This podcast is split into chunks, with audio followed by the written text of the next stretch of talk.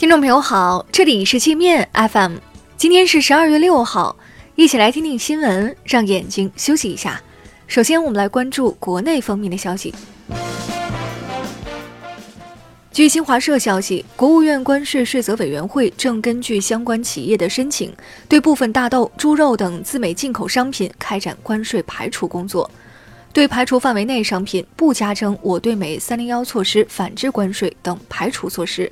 企业可自主商谈，自行进口，自负盈亏。外交部证实，中方针对美国限制中国驻美外交官员的做法，采取了对等反制措施。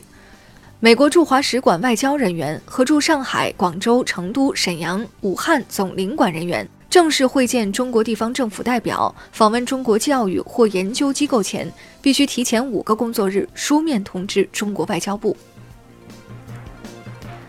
今年前十月，我国服贸出口一万五千七百七十二亿，同比增长百分之九点零；进口两万八千六百二十亿，同比减少百分之零点七，逆差一万两千八百四十八亿，与去年同期相比减少一千四百九十四亿，下降百分之十点四。国产大型盾构机首次出口法国，将参与巴黎地铁工程建设。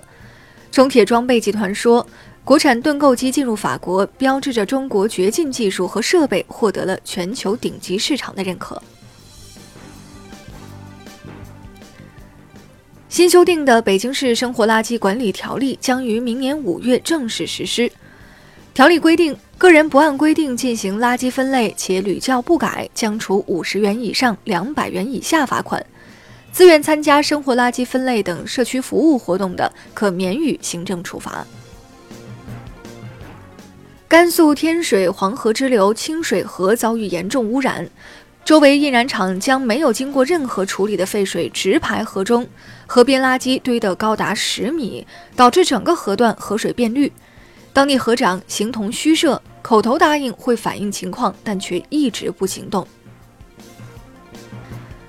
冰雪大雾天气来临，开车的朋友要注意。据中央气象台预报，华北、黄淮、江汉等地明天起将有大雾，局地能见度不足两百米。贵州习水一高速路今早就因大雾及路面结冰发生三十七车连环相撞事故，造成二十三人受伤。四川一男子伪造任命书，冒充副县长，骗取一名女教师信任，并与她结婚后。诈骗妻子娘家人四十多万，被识破后还不收手，到处行骗，最终锒铛入狱。曾在大学生运动会上夺得两枚金牌的体操冠军张尚武，因偷盗被判刑后习性不改，最近再次因扒窃他人财物被抓。